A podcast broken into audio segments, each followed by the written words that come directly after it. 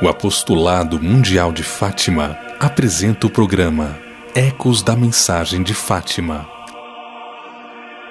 O Apostolado Mundial de Fátima é uma associação internacional de fiéis reconhecido pelo Vaticano.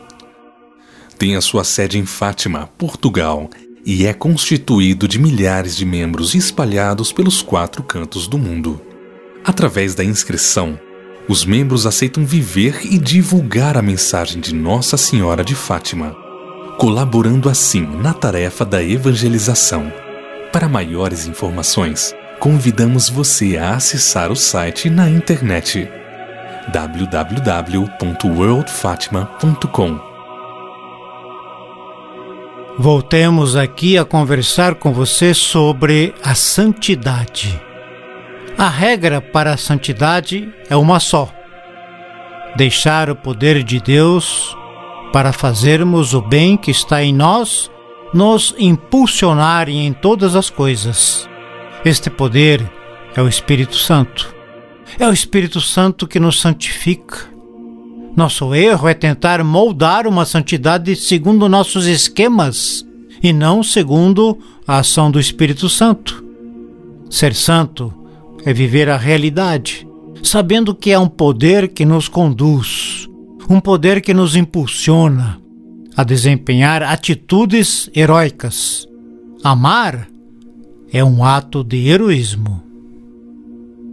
Hoje em dia, para quem está inserido nas redes sociais, um vídeo, uma foto, uma frase, tudo gera conteúdo. Para tudo que se produz na web, haverá um público para aderir. A grande maioria dos vídeos são tão sem graças, sem objetivos que possam construir a dignidade e identidade original de cada homem e de cada mulher. Como podem gerar tantos acessos? Embora, no meio de milhões de posts, sempre verificamos algo que vale alguma coisa. Não podemos negar que também tem muita gente inteligente e de bem e do bem fazendo a diferença na web. Na web há tanta informação que é impossível acompanhar tudo o que se fala e comenta. É triste perceber que tantas crianças, adolescentes, jovens e até adultos estão deixando que suas vidas, personalidades e identidades sejam definidas por aquilo que é falado nas redes sociais.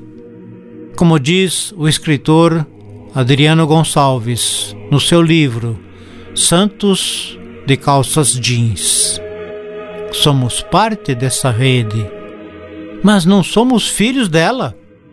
Somos filhos de Deus. Nossa identidade original é essa: filhos bem-amados de Deus com isto, façamos uma pergunta a cada um de nós: O que estamos compartilhando nas redes sociais?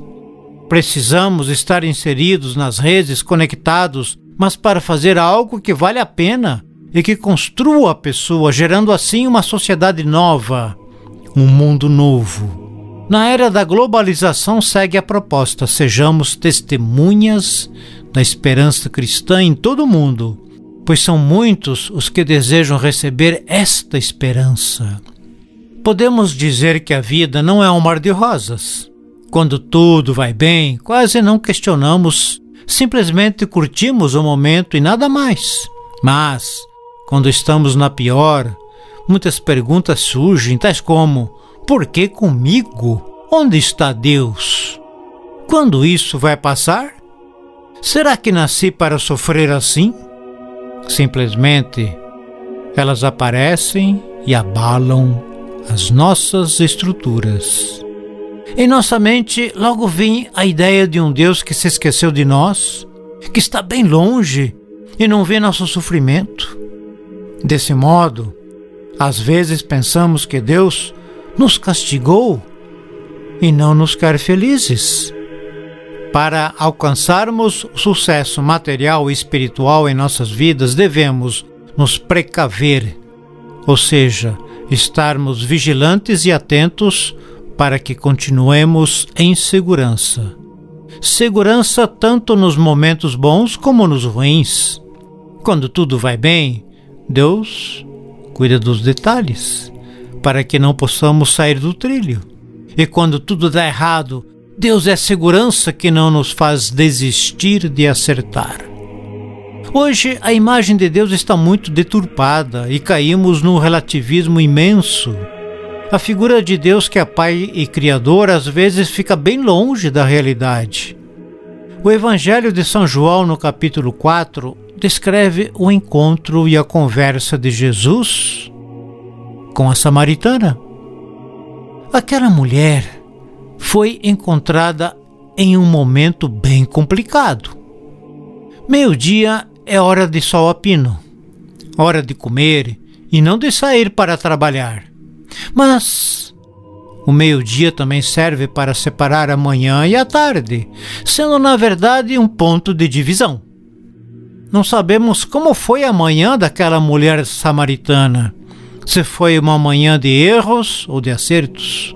O fato de ter saído ao meio-dia indica que ela trazia no coração a certeza de que não se encontraria com ninguém na rua, e dessa forma ninguém lhe apontaria as atitudes realizadas durante a manhã.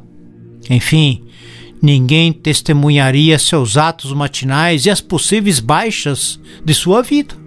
Devido ao intenso calor, o meio-dia era a hora de se esconder, hora de não ser visto nem ser encontrado. A samaritana carregava em si tantos erros que se autocensurava, se autocondenava, fazendo de seus erros na vida uma vida de erros. Não via a si mesma de maneira positiva.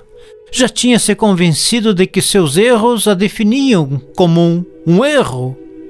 A manhã tinha sido toda errada. Ela não alcançara seus objetivos e chega ao meio-dia cansada com o balde na mão e com sede. Provavelmente ela já havia literalmente chutado o balde algumas vezes pelo caminho. Estava cansada da sua vida. Mas eis que quem aparece? Cristo, a segurança ao invés da mulher pedir favor a ele, é ele quem pede a ela. Deus pede um favor a uma mulher que viveu uma manhã sem esperanças.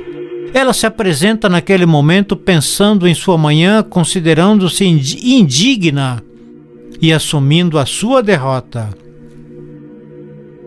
Veio a samaritana buscar água no poço.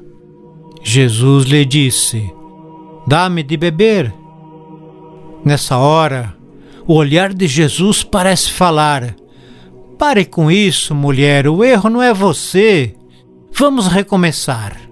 Vamos juntos recomeçar. Apenas uma atitude assim é capaz de nos fazer esquecer tudo o que não deu certo. Somente uma atitude desta faz o milagre de reerguer o caído e dar esperança àquele que já está sem esperanças. Jesus olhou para aquela mulher não para condená-la, mas para uma profunda cura interior. O olhar que acolhe e liberta. O interessante é que Jesus acolhe, mas em certo momento da conversa ele aponta a verdade daquela mulher que tudo o que ela precisava era ter a capacidade de dizer: Eu sou isso.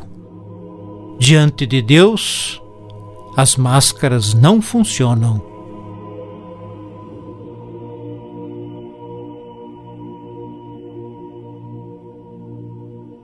Você acabou de ouvir o programa Ecos da Mensagem de Fátima